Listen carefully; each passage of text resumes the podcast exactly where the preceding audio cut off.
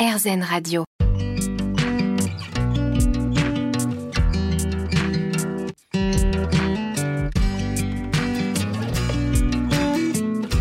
L'instant présent Aurélie Godefroy. Bonjour, c'est Aurélie Godefroy. On se retrouve pour l'instant présent, votre émission hebdomadaire sur RZN Radio. Avec nos invités, nous comprenons l'importance de se poser en conscience, de s'ancrer, de méditer, de mettre sur pause dans notre vie quotidienne pour mieux vivre les différentes problématiques que nous pouvons rencontrer, que ce soit au niveau personnel, professionnel ou encore émotionnel. Et j'ai l'immense bonheur d'accueillir aujourd'hui Amanda Castello. L'instant présent Aurélie Godefroy. L'instant présent sur RZN Radio avec donc aujourd'hui Amanda Castello. Bonjour. Bonjour Aurélie. Alors je vous invite aujourd'hui pour évoquer un livre qui est euh, à la fois très beau et très utile. Calmer sa peine, 30 protocoles pour traverser le deuil et en sortir grandi. C'est aux éditions Le Lotus et l'éléphant. Alors, on va tenter tout d'abord de comprendre ce qu'est le deuil, parce que c'est vrai qu'on a le sentiment de, de tous connaître le deuil, mais finalement, c'est pas si évident que ça. Comment vous le définissez, vous Absolument. Enfin, disons, le deuil, il a différents aspects. Le deuil, bien sûr, principal, fondamental, c'est la perte d'un être aimé. Que cet être aimé soit un être humain ou un être animal, c'est le lien d'attachement qui se rompt. Et c'est naturellement toute la notion de la perte, de la douleur, de la souffrance euh, émotionnelle, physique qui en découle. Mais ça, c'est le maximum, disons, du concept de deuil. Maintenant, il est vrai que l'on vit de nombreux petits deuils ou moyens deuils dans notre existence. Ça peut être euh, la perte d'un travail, euh, la perte d'une maison, euh, la perte de son pays. Pensons par exemple aux migrants qui arrivent et débarquent sur les côtes italiennes ou, anglaises ou ailleurs.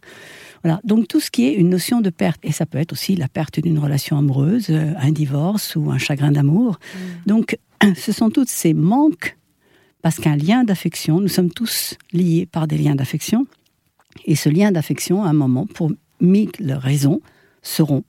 Et il faut donc arriver à reconstruire un lien différent. Il faut retrouver un équilibre personnel et il faut retrouver un rôle dans son existence. Il faut retrouver un sens à la vie. Mmh. Et, c'est en cela que c'est un phénomène de transformation d'ailleurs. Oui, absolument.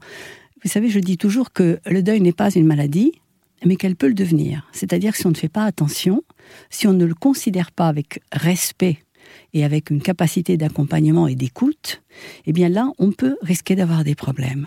Hmm. Alors c'est ce qu'on verra dans la, suite de cette émission.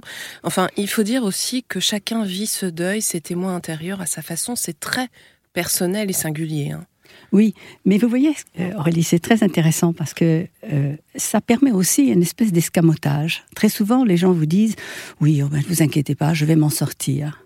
Et donc, ce phénomène de banalisation risque de poser des problèmes parce qu'un deuil, c'est un bouleversement complet, c'est un tsunami dans notre vie qu'on y soit préparé ou qu'on n'y soit pas préparé, que ce soit quelque chose qu'on savait inévitable à cause de l'âge, à cause d'une maladie qu'on ne peut pas guérir, etc., ou que ce soit quelque chose d'imprévu, donc euh, un arrêt cardiaque, un accident, quels que soient les motifs de l'accident.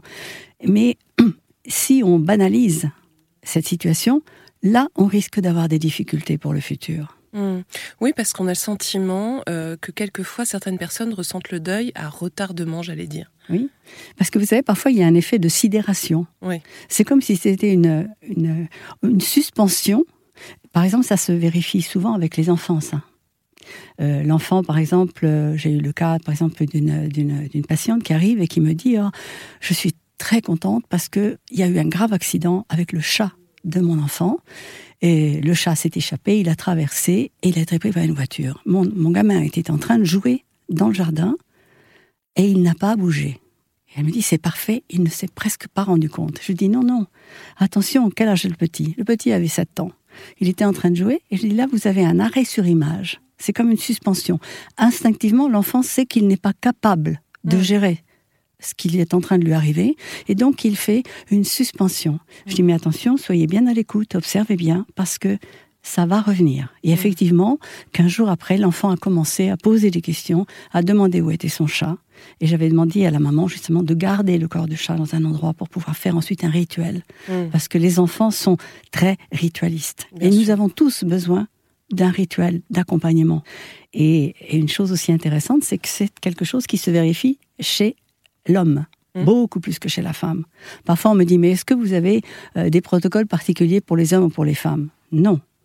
La différence, c'est que euh, la femme, dans son éducation, dans sa formation culturelle, est plus habituée à laisser aller ses émotions, à les exprimer ouvertement, sans avoir peur du jugement alors que l'homme est conditionné à être, entre guillemets, fort, euh, à être celui qui ne demande jamais, qui n'a besoin de rien.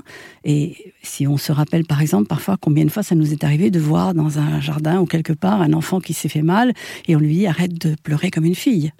Donc ça, ça va créer un problème de conditionnement à ce petit garçon qui va croire qu'il n'a pas le droit d'exprimer ses émotions. Mm. Et ça, euh, l'homme, par exemple, je vois, par exemple, moi, je gère des groupes de deuil pour adultes et mm-hmm. pour enfants et pour mm. adolescents.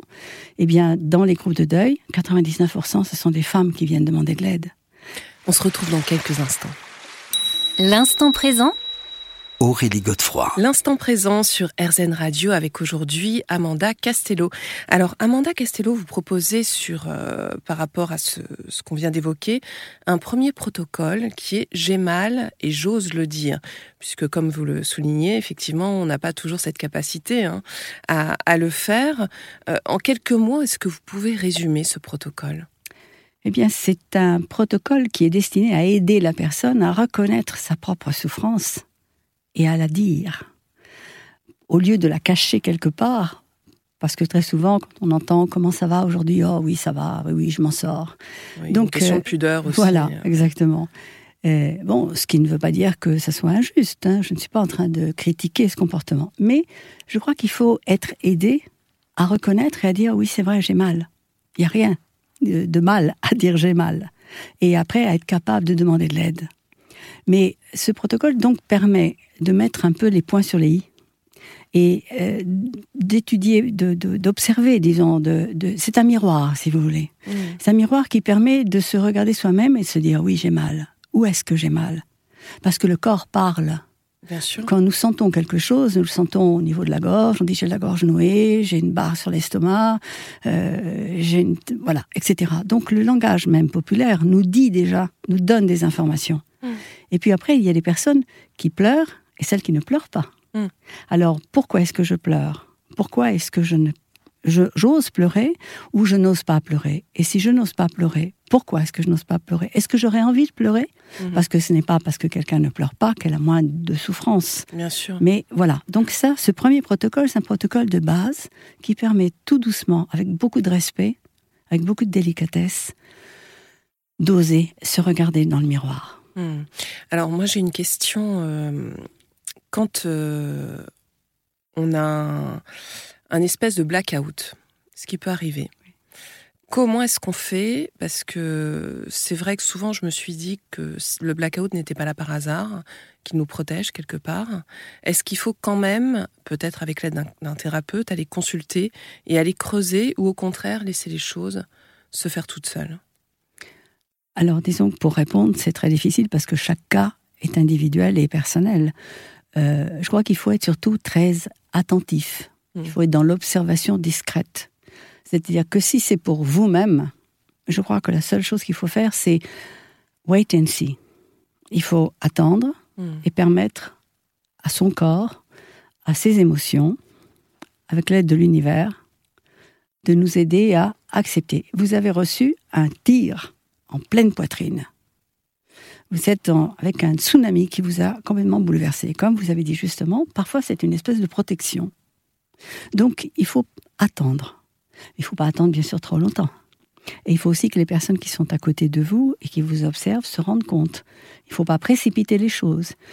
L'accompagnement, ça veut dire aller à la vitesse de l'autre. Ça ne veut pas dire aller plus vite que l'autre, et ça veut dire aller dans la direction que la personne prend, pas celle où moi je veux aller pas mhm. celle que je crois être la bonne pour l'autre personne. Alors, vous évoquez un deuxième protocole qui est transformer les mots douloureux, écrire à son enfant intérieur en souffrance. Oui, parce qu'en fin de compte, quand nous avons cette profonde douleur, euh, c'est l'enfant intérieur qui, qui, pleure, disons. Mhm.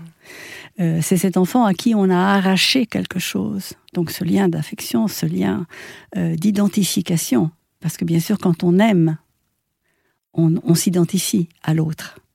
Donc tout d'un coup, ce lien est déchiré.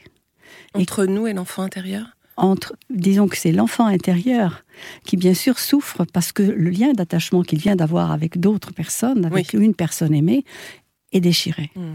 Et comme tout enfant, puisque bien sûr nous avons cet enfant intérieur en nous, euh, c'est celui qui exprime les plus grandes émotions, je dirais, viscérales, hmm. qui sont à fleur de peau. Hmm. Et donc c'est avec cet enfant intérieur qu'il faut dialoguer et essayer de se réconcilier. Et de lui dire aussi à cet enfant intérieur, tu as le droit de souffrir et tu as le droit d'être en colère, tu as le droit d'exprimer ta tristesse, tu as le droit d'exprimer toutes les émotions que tu ressens. Parce que vraiment, regardons un enfant. Quand un enfant a quelque chose qui va pas bien, ou qui va mal, ou il a perdu quelque chose, il a une quantité d'émotions. Il peut être euh, suspendu à un moment dans son, dans son espace-temps, mais après, il y a la colère, il y a le rejet, il y a la fureur, c'est injuste. Hmm. Après, il est triste, désespéré. Ce sont toute une série d'émotions qui se vérifient et que nous exprimons de la même façon. On se retrouve dans quelques minutes.